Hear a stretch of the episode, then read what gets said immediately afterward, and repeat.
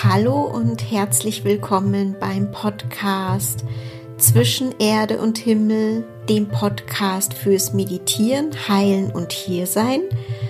Mein Name ist Brigitte Nickel und heute melde ich mich mit einer Geschichte aus einem bestimmten Teil der Erde und zwar Indien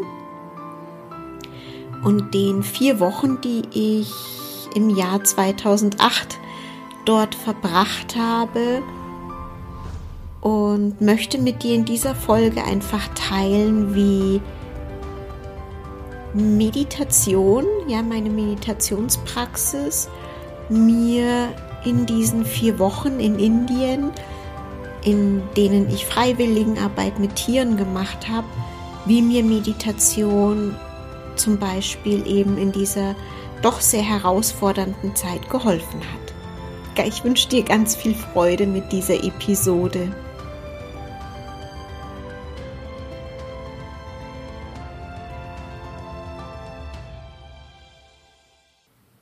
Vielleicht assoziierst du, so wie ich damals mit Indien, viel Schönes, auch was aus diesem Land entsprungen ist, wie die Spiritualität oder Meditation, Yoga, auch das Ayurveda. Für mich hat es zumindest alles Indien symbolisiert, bevor ich dorthin gefahren bin. Ich habe auch Bollywood-Filme angeschaut und ich liebe indisches Essen, ähm, habe mich auch mit Ayurveda beschäftigt. Meditation habe ich ungefähr ein Jahr vorher gelernt, ähm, in dem Retreat, über das ich in einer der ersten Folgen gesprochen habe. Und eigentlich hatte ich nicht vor, nach Indien zu gehen. Mein eigentliches Vorhaben war, Freiwilligenarbeit zu machen. Ich wollte ursprünglich so Freiwilligenarbeit schon immer mal ausprobieren nach meinem Abitur hat es nicht ganz geklappt, weil ich dann gleich in die Ausbildung und ins Studium gegangen bin. Und nach meinem Studium habe ich gedacht, wenn nicht jetzt, wann dann? Am liebsten wäre ich nach Afrika gegangen und hätte mich um Elefanten gekümmert oder hätte irgendwo in Südamerika Schildkröten eingesammelt und ins Meer gebracht. Und dann habe ich ähm, ein neues Projekt in einer Organisation gefunden und da ging es darum, Tieren zu helfen, Tiere von der Straße einzusammeln, die krank oder alleine oder hungrig sind, sie in einem Tierheim aufzupäppeln und zu helfen, wie sie dann wieder vermittelt werden können. Und für mich kam das damals total passend, weil ich dachte, wow, dann kann ich meine Liebe zu den Tieren und den Tieren mal direkt zu helfen, verbinden mit einer Zeit im Land des Yoga, im Land der Meditation, im Land des Ayurveda. Und das Schöne war, dass es eben auch auf einen Monat begrenzt war. Oft wird, ja Freiwilligenarbeit ähm, für zwei, drei Monate angeboten, wo man dann auch die Sprache lernen kann. Und für mich war das, ja, es kam genau passend. Also hatte ich mich dazu angemeldet, hatte natürlich mega Respekt davor, dann kurz bevor ich hingeflogen bin. Und ich möchte diese Episode auch gar nicht so sehr strapazieren über meine vielen Erlebnisse in Indien, um das abzukürzen, war ich mit zwei Engländerinnen in einer Gastfamilie und habe bei ihnen zusammen in einem Zimmer gewohnt mit den beiden Engländerinnen. Und wir haben dann die Arbeit mit den Tieren begonnen die erste Woche sind wir tatsächlich in so einer größeren Gruppe, bevor wir auf die Projekte, für die wir uns eingetragen hatten, verteilt wurden. Mm, ja, ein bisschen rumgereist, haben uns den Taj Mahal und so Sachen angeschaut. Und das erste Mal, als ich im Hotelzimmer gelandet bin und einen Spaziergang außerhalb des Hotelzimmers gemacht habe, wie man's, wie ich so gewohnt war, gell, wie man es halt so macht, erkundet man erstmal die Gegend und dann habe ich gemerkt, wow, in der Gegend, in der ich bin, sehe ich nur Männer und unfassbar viel Armut und auch auf den Ausflügen und den Busreisen in der einen Woche, in der ersten Woche habe ich so wahnsinnig viel Armut gesehen und das war für mich gar nicht so leicht, damit erstmal umzugehen tatsächlich, weil ich war nicht so ganz darauf gefasst. Ich glaube, ich bin mit einer etwas naiveren Vorstellung hingegangen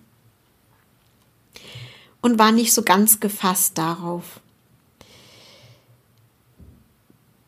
Und es war gar nicht so leicht für mich, das so zu verarbeiten, was ich da alles gesehen habe, auch wie die Menschen teilweise hausen an den Straßenrändern und die Kinder und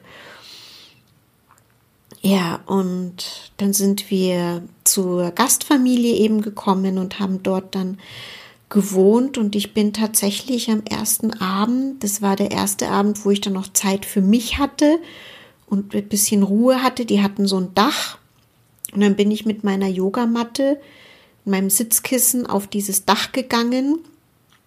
Es war so ein Flachdach einfach. Und habe dort tatsächlich erstmal einfach nur geweint, um ja all die, ja wie ein Ventil, um all diese Eindrücke zu verarbeiten. Und von da an hat mir Meditation in diesen vier Wochen, die ich dort war, geholfen, immer wieder das Gesehene und das Gefühlte zu verarbeiten und loszulassen und ja, zu reflektieren, zu fühlen, zu schauen, was es mit mir tut. Und da war ich wahnsinnig dankbar, dass ich, dass ich diese Praxis hatte und auch gewusst habe, ich ziehe mich jetzt einfach zurück und ich sitze jetzt einfach und ich kann und auf meinem Sitzkissen kann jetzt alles passieren. Ja, ich kann alles an Eindrücken da sein lassen und verarbeiten und einfach ohne etwas zu tun. Ja, die Dinge können sich sortieren, ohne dass ich etwas sortiere. Das geht ja auch gar nicht. Ich hätte gar nicht gewusst, wie ich was einordnen soll. Deswegen, ja, habe ich diese Zeit dann immer dafür genutzt. War auch wichtig, denn es wurde noch intensiver, denn unser, unser Arbeitsplatz war tatsächlich kein Tierheim, sondern ein Platz mitten in Jaipur, an den kranke, ja, kranke und verletzte Kühe und Kälber hingekommen sind, um versorgt zu werden, beziehungsweise dann eben zu sterben. Da waren ein paar Männer dort, aber die haben sich nicht besonders um die Tiere da gekümmert. Mai-Infusionen hatten sie, glaube ich, zwei oder drei für 30 Tiere. Ich meine, in der Gegend, in der wir waren, sah das wirklich so aus, als hätten die Menschen, ist es eh schon viel, wenn die Menschen genug für sich haben und dann auch noch medizinische Versorgung für die Tiere. Also war nur allzu verständlich, dass das da nicht so zu finden ist. Und wir drei haben dann einfach versucht, den Tieren ähm, bei ihnen zu sein, ihnen Nähe zu geben, zu versuchen, dass sie das Gras essen, das wir ihnen gegeben haben, zu schauen, dass sie trinken und einfach ja physisch für sie da zu sein. Und ja, es war dann tatsächlich so, dass wir immer wieder festgestellt haben, wenn wir am nächsten Tag gekommen sind, und dann einige der verstorbenen Körper sozusagen von den Tieren da lag, bevor sie abgeholt wurden, haben wir gemerkt, okay, wir machen dort einfach Sterbebegleitung.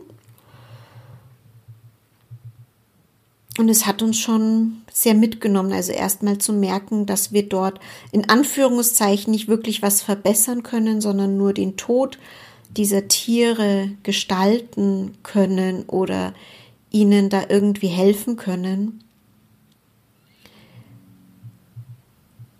Ja, das war das war gar nicht so einfach, abgesehen von den Arbeitsumständen dort. Es gab dort keine Toilette und im Supermarkt gab es eh nur abgelaufene Sachen. Die Gastmama war aber so lieb und hat uns immer Brotzeit mitgegeben. Chapati mit Gemüse. Und ja, also das war herausfordernd und gleichzeitig wusste ich damals dort jeden Tag, wofür ich aufstehe. Ich wusste einfach, dass es so unglaublich sinnvoll ist, was wir da tun, auch wenn wir wissen, dass wir niemanden dort so retten können. Ja, und da waren die, die Eindrücke einfach abends und morgens, ja, musste man das halt einfach, oder ich musste das verarbeiten.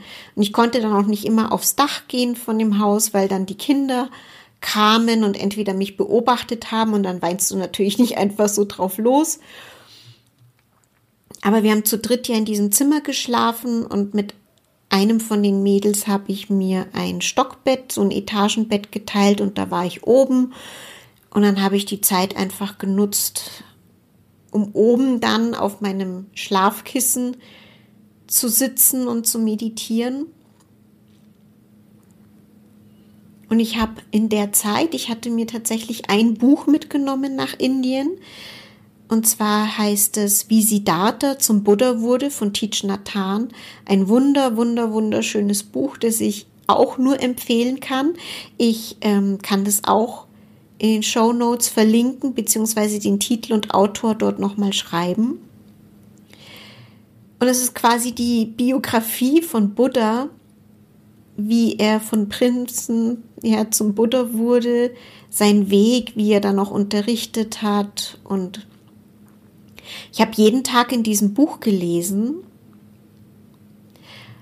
und dann festgestellt, beziehungsweise gemerkt, was ich eigentlich in München die ganze Zeit tue und was bei meinem Lehrer und der Gruppe in München so passiert.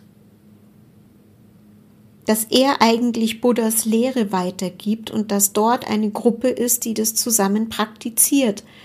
Natürlich in etwas modernerer Form und natürlich auch verbunden mit Yoga und mit geistiger Heilarbeit, also ähm, etwas ausgebaut Aber während ich in Indien saß und dieses Buch gelesen habe, habe ich dieses unglaublich große Geschenk erkannt, das ich in München bekommen habe. Und es hat mich so mit Dankbarkeit erfüllt, dass ich damals auch, und es war unglaublich schwierig, dort ein Internetcafé zu finden. Ich habe ewig lang nach einem Internetcafé gesucht, um auch meinen Eltern eine E-Mail zu schreiben, um meinem damaligen Mann eine E-Mail zu schreiben, immer wieder.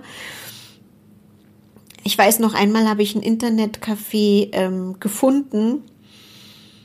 Und dann war nur ein einziger PC frei und dann dachte ich schon, cool, ist noch ein PC frei.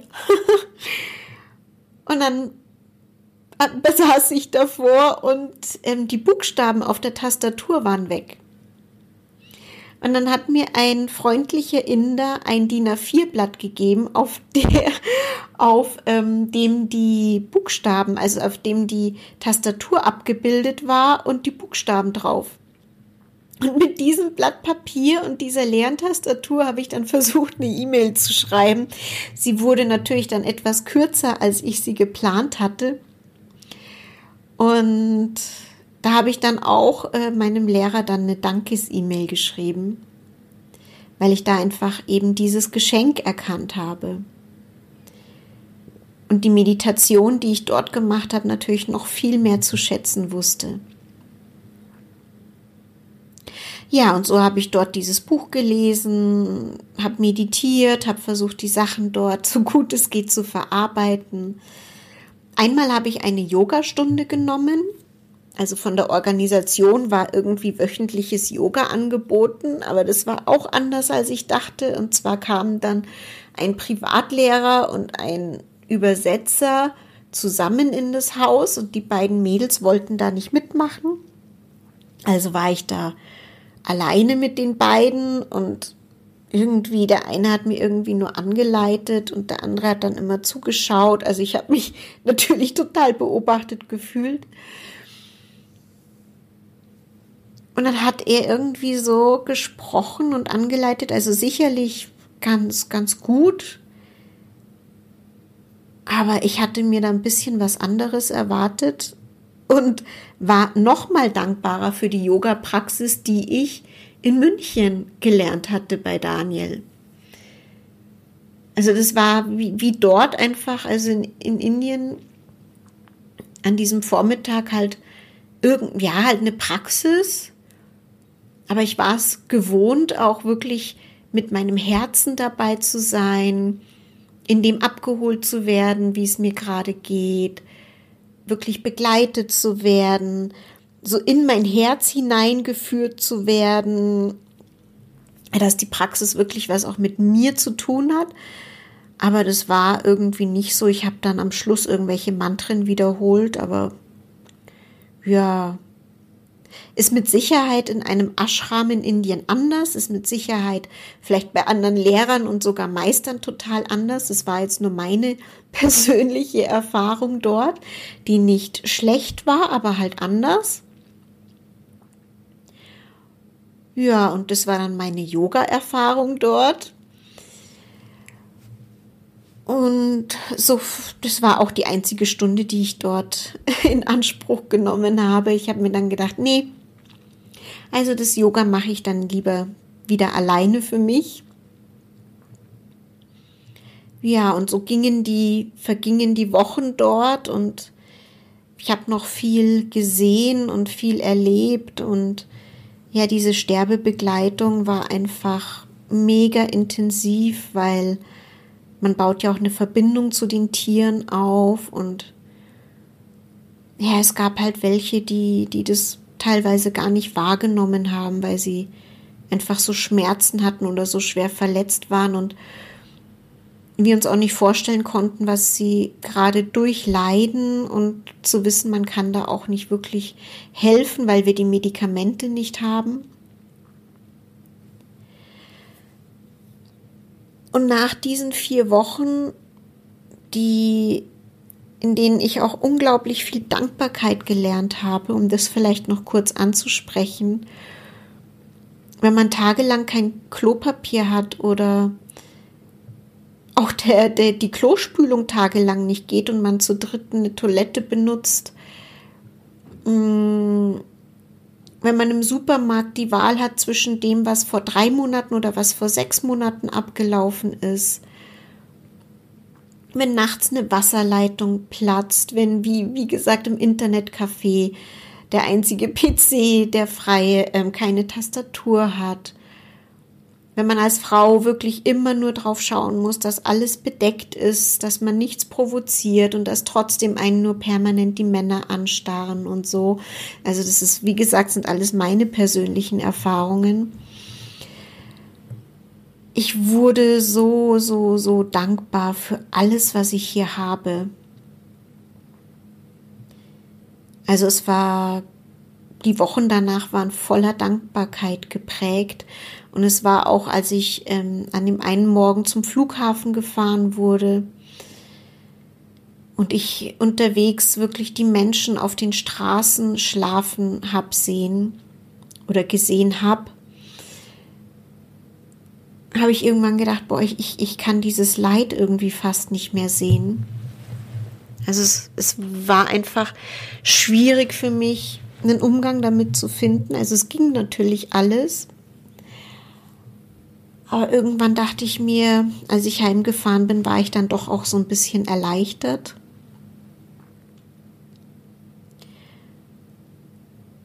Und die Tage danach, oder ich glaube, das ging zwei, drei Wochen lang so, wann immer, sobald ich die Augen zugemacht habe, waren die Bilder aus Indien da, waren die Kühe, die gestorben sind da. Also eigentlich permanent die Kühe, auch um die wir uns gekümmert haben. Und auch, ähm, ja, die nicht so ganz schönen Bilder. Ich glaube, wir waren auch einfach in einer ärmeren Gegend. Also ich war nicht irgendwo am Meer unten im Süden. Ich war inmitten von Jaipur in der Stadt. Mm.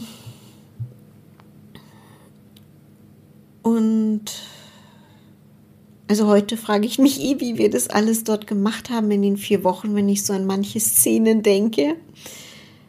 Aber es geht, gell, wenn man mittendrin ist, dann geht es. Naja, auf jeden Fall, diese ganzen Eindrücke habe ich danach noch die ganze Zeit verarbeitet. Immer wenn ich die Augen zugemacht hatte, waren diese Eindrücke da.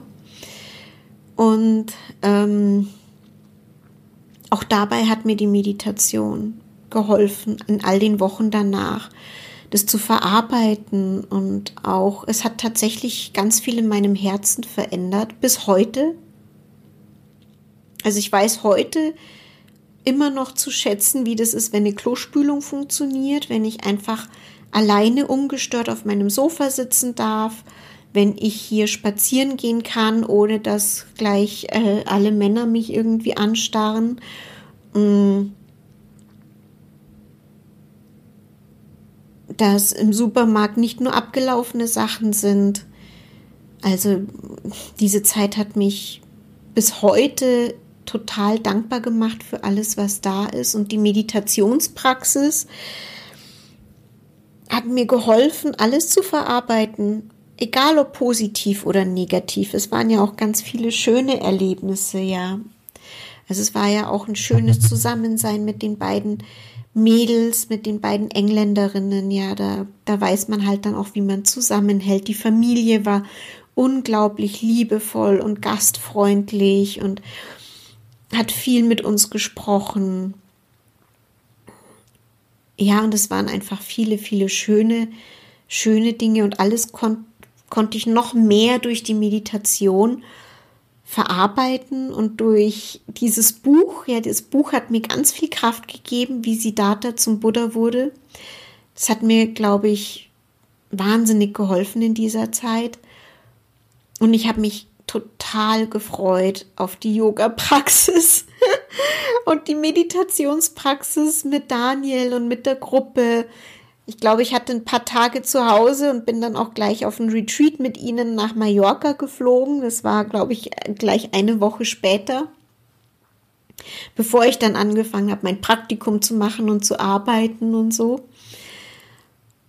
Und also ich habe diese Praxis, die wir da gemacht haben, noch, noch, noch viel mehr zu schätzen gewusst und auch diesen Weg, der mir da gezeigt wird und wurde, und seitdem war ich, glaube ich, eine sehr, sehr, sehr treue Teilnehmerin und eine sehr dankbare Teilnehmerin. Und das war so meine Zeit in Indien und wie Meditation mir in Indien geholfen hat. Also Meditation kann auch einfach nur helfen. Also in der Zeit war es tatsächlich einfach ein Ventil für meine Emotionen, ein Ventil für die Verarbeitung von allen Eindrücken, auch mein Herz offen zu lassen, ja. Wenn so viele Eindrücke da sind und so viel Leid auch, kann es ja das Herz sehr überlagern und ja, nicht verstopfen, aber vielleicht verstehst du, was ich sagen möchte. Ich finde jetzt nicht das richtige Wort, aber es kann das Herz sehr überlagern und, und vielleicht unzugänglich machen. Und durch dieses immer wieder loslassen, immer wieder durchatmen, immer wieder im Hier und Jetzt ankommen, immer wieder fühlen, ist es auch einfach durchlässig geworden oder ja, es konnte verarbeiten, loslassen und wieder neu aufnehmen. Und vielleicht ist es das, was ich dir heute auch so, oder das war auch einer meiner Gedanken, was ich dir heute so mitgeben möchte, ja, dass Meditation dir in so vielen Situationen helfen kann, mit neuen Lebensumständen klarzukommen, an neuen Orten zu sein, mit neuen Tätigkeiten und gerade auch mit einer Zeit, die vielleicht besonders belastend ist, ist Meditation unglaublich heilsam. Und eben auch wenn du vielleicht so eine Zeit vorhast, wie ich sie damals erlebt habe, wenn du sowas geplant hast, dann ist Meditation da auch einfach ganz wunderbar, um diese Zeit noch intensiver zu erleben und zu verinnerlichen.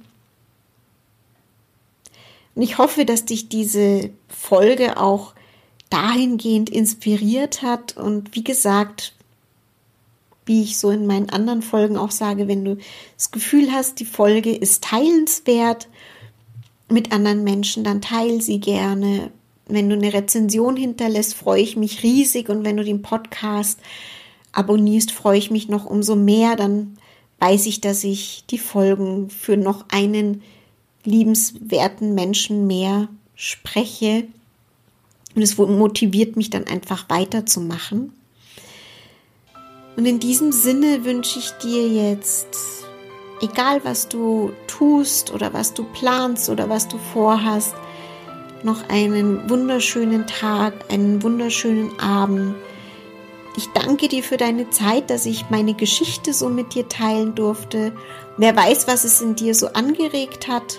Vielleicht hat es irgendwas angeregt. Vielleicht bleibt es dir auch einfach nur im Hinterkopf und in deinem nächsten Urlaub oder in deinem nächsten herausfordernden Umfeld oder in deiner nächsten Challenge oder wo auch immer hast du vielleicht im Hinterkopf, dass dir Meditation dann helfen kann.